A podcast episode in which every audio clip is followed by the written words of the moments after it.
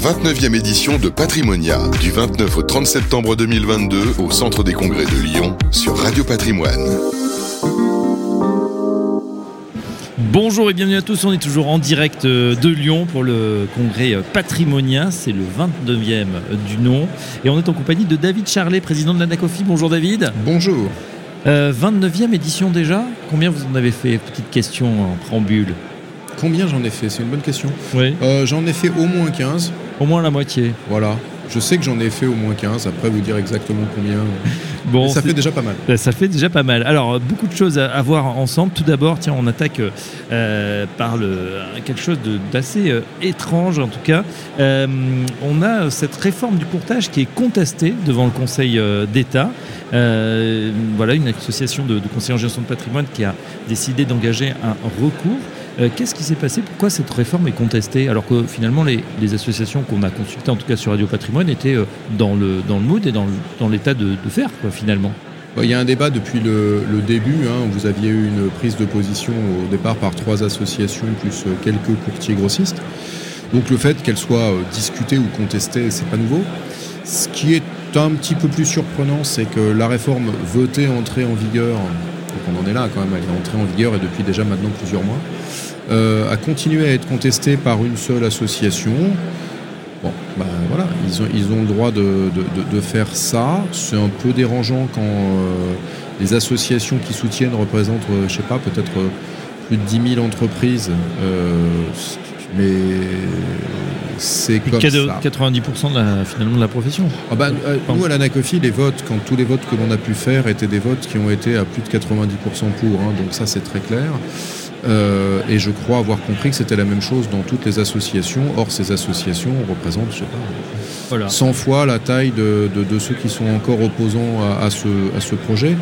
Toujours est-il que le Conseil d'État a même estimé qu'il fallait du coup poser une question de constitutionnalité, une QPC, euh, donc au, au Conseil constitutionnel. Euh, nous avons à cinq organisations euh, demandé son avis à un avocat dont c'est la spécialité. Lui nous a dit euh, la réforme est solide. Il a donc déposé un mémoire en notre nom, en nos noms, euh, pour dire en, en quoi il et nous, du coup, pensions que la réforme était solide et ne devait pas sauter. Maintenant, le, le gouvernement, lui, défend son texte. Nous, c'était simplement euh, un complément. On verra bien. Hmm. Voilà, maintenant... euh, Ce qui est contesté, c'est l'atteinte au principe d'égalité devant la loi, euh, puisque voilà, ça ne s'imposerait qu'aux courtiers d'assurance, réassurance, aux IOBSP mandataires, mais pas aux agents généraux, aux courtiers opérants en LPS, libre prestation de services, ni aux banques, ni à leurs mandataires. Et donc, euh, cette association euh, dit qu'il y aurait une rupture d'égalité devant la loi. Oui, alors je suis pas, suis pas constitutionnaliste, mais je suis quand même assez juriste. Des fois, on me le reproche. Donc, euh, s'il y a, il faut qu'il n'y ait pas d'explication. Alors, ce débat-là, il a eu lieu il y a déjà trois ans avec les équipes de Bercy, puisque je vous rappelle que la loi que nous avons aujourd'hui vient d'une députée. Mais enfin, c'était déjà un projet qui avait été passé dans Pacte. Donc, euh, ce débat-là n'est pas nouveau. Bercy a donné une réponse là-dessus. Nous tous avons soulevé la question de pourquoi on ne va pas au-delà. Je rappelle que les associations euh, dites CIF demandaient qu'on aille au-delà au départ du projet tel qu'il a abouti. Et Bercy a euh, donné des explications de, de toutes les exonérations. À partir du moment où Bercy assume son texte et donne des explications qui semblent suffisamment recevables à la représentation nationale pour le voter, euh, et qui a passé euh, toutes, les, les- toutes les analyses de divers acteurs, moi je n'ai pas vocation, je ne représente pas les banques, Oui. je ne représente pas les agents généraux.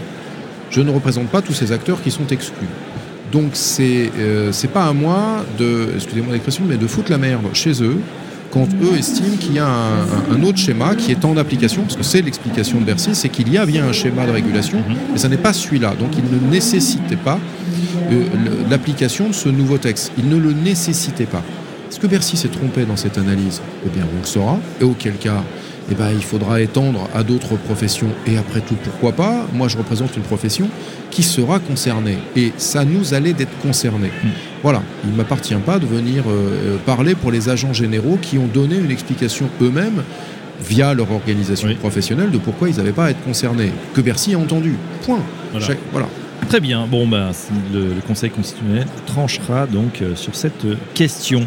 Autre sujet, euh, attention, DGCCRF qui euh, opère, euh, euh, et qui arrive chez certains conseillers en gestion de patrimoine. Que se passe-t-il? Ah bah. Apparemment, nous avons une vague de contrôle ACPR et DGCCRF, donc attention, ce sont des métiers contrôlables. Donc, Donc ça contrôle. bah voilà, en soi, ils vont être contrôlés. Mais ce qui, ce qui est un peu surprenant, encore que pas spécialement dérangeant, c'est que ce soit un contrôle ACPR DGCCRF, puisqu'on a un peu l'habitude des contrôles communs AMF ACPR. Euh, la DGCCRF sur l'assurance, on n'en a pas l'habitude. Pourquoi? Parce que la DGCCRF, his- historiquement, c'est l'organe de contrôle par défaut. Les agents immobiliers sont contrôlés par la DGCCRF, puisque le CNTGI, le Conseil national de la transaction et de la gestion immobilière, n'a pas vraiment de, de- de moyens de contrôle euh, à sa disposition. Donc euh, c'est la DGCCRF qui le fait. Voir la DGCCRF arriver là où on pense que c'est euh, normalement la CPR qui a cette mission et qui a des équipes de contrôle, ça surprend. Mais après tout, euh, avant qu'il y ait la CPR, il y avait déjà eu des vagues par la DGCCRF. Euh, simplement, on semble être sorti d'une vague qu'on avait vue exister, qui semblait être une vague autour de la lutte anti-blanchiment et des obligations de formation. Et ça avait l'air d'être que ça. Depuis l'entrée dans le jeu de la DGCCRF, on croit comprendre que c'est un peu plus étendu. Mais bon, voilà, quand vous êtes une société de courtage, vous êtes contrôlable. Si la CPR veut s'adjoindre les services de la DGCCRF, nous tout ce qu'on veut, c'est que les gens de la DGCCRF soient correctement formés pour cette mission, qui n'est peut-être pas une de leurs missions du quotidien. Et si c'est le cas, moi sur ce salon, j'ai discuté avec euh, Mm. euh, un, des, un des inspecteurs de la région. Bon, ben voilà, on a une discussion euh, des passionnés, assez simple. Il fait son boulot, il vient contrôler, et, et- et, au, au demeurant, il n'avait pas l'air extrémiste, si je puis dire. Très bien. Alors justement, on reste au contact des conseillers en gestion de patrimoine qui sont nombreux, qui viennent vous voir nombreux aussi euh, sur le salon et même en dehors. On le sait, euh, David. Euh, quel est l'état des, des troupes en ce moment? Parce que c'est vrai qu'ils font face quand même à pas mal de, de- vents contraires. En tout cas, sur les marchés financiers, ça se complique. On a une très belle année 2021, 2022, c'est quand même pas le même cru. Euh, loin s'en faut. Euh, ils ont peut-être aussi la pression euh, de leurs clients. Il y a beaucoup de, nouveautés au niveau réglementaire aussi. Quel est l'état des troupes? Est-ce que vous avez fait de votre étude du moral comme vous le faites chaque année? Oui, on a fait, l'étude. Alors sur, le moral en lui-même des, CGP ou de nos membres, quels qu'ils soient, et courtiers compris, le moral est plutôt bon. En fait, il n'y a rien de très notable là-dessus. Ça va. Voilà. En revanche, la, question qui, est à poser et qui est quand même partiellement liée à ça, c'est euh, comment envisage-t-il la situation à venir économique et, et donc les marchés? Et là, euh, on a une majorité de la population qui envisage plutôt que ça aille moins bien que mieux. Voilà. Ça, c'est, ça veut dire quand même, pour le traduire euh, directement en chiffres, que euh, on aura forcément, s'ils ont raison, euh, des problématiques de chiffre d'affaires sur tous les produits qui sont liés au marché, voilà, et, à l'économie. Et puis il y a une, il y a une, une inquiétude marquée sur l'immobilier. Donc ça commence à faire beaucoup. Quand on dit que sur le crédit ça bug et on voit bien que toutes les études sur le crédit montrent que les intermédiaires IOB sont pas très pas très satisfaits de ce qui se passe, ça, ça baisse le volume de crédit euh, traité par eux. Euh, L'immobilier, comme baisse, on parle de 20% sur le neuf, mais on dit qu'on attendra peut-être 30, moins 35 à la fin de l'année. Enfin, si on se rend compte, c'est des chiffres gigantesques. Et que de l'autre côté, les CGP disent ouais, mais sur les marchés et sur l'économie en général, ça va pas aller mieux. Euh, mais le métier en lui-même va pas trop mal, avec quand même une remarque. Nous constatons que nous avons énormément, mais vraiment beaucoup, beaucoup, beaucoup, beaucoup d'entrées à l'Anacofi, mais nous avons aussi plus de fermetures qu'à l'habitude. Alors pour tout un tas de raisons, hein, retraite, autres, ils se sont plantés, ils fusionnent, j'ai toutes les raisons possibles et imaginables qui justifient les entrées, et j'ai toutes les raisons possibles et imaginables qui justifient les sorties. On est dans un moment de l'histoire qui est comme ça, qui est très étonnant. Donc des mouvements d'entrée-sortie beaucoup Ouais. plus animés, on va dire, que, que d'autres années. Oui, j'ai une conjonction de, de tous les vents euh, qui, dans le- pour les deux sujets, entrée comme sortie, euh, s'additionnent et génèrent beaucoup de sorties et énormément d'entrées. Alors du coup, les entrées effacent totalement le sujet des, des sortants, mais il faut quand même comprendre que je pense qu'en un an et demi, on aura peut-être eu un renouvellement de presque un tiers des effectifs de l'Anacofi. Ah oui. Entre les sortants et les entrants. Alors on C'est va dire sur deux ans, Mm. sur ceux qu'on avait avant. Et puis comme on en a gagné beaucoup, beaucoup plus euh, de- de- d'entrants, bah, ça laisse une association qui là, sur l'année, enfin, si ça continue comme ça, on va finir à plus 25% de membres sur une seule année. Mais la vérité, c'est que sur, sur ceux qu'on avait avant, il y a eu un très très, un- ça a très, beaucoup tourné. Donc Gros turnover. voilà, gros turnover. Très bien, on termine avec euh, l'approche ESG, mais cette fois vue par les clients. Euh, comment ça se passe? Est-ce que les, les clients commencent à s'emparer du sujet? On, on en parle beaucoup évidemment euh, sur les infos de cette transition écologique, énergétique, qui se traduit aussi par dans les fonds, finances durables. Qu'est-ce qu'ils en pensent les clients? 30% s'en foutent. Voilà. Je, je pense Est-ce que, ce- ça veut dire que 70% sont préoccupés Euh, oui, mais pas forcément comme on le voudrait. Bon, je regardais une étude de l'AMF qui semble nous dire, elle, que la, la- une légère majorité des Français, donc ça c'est l'AMF, Mm.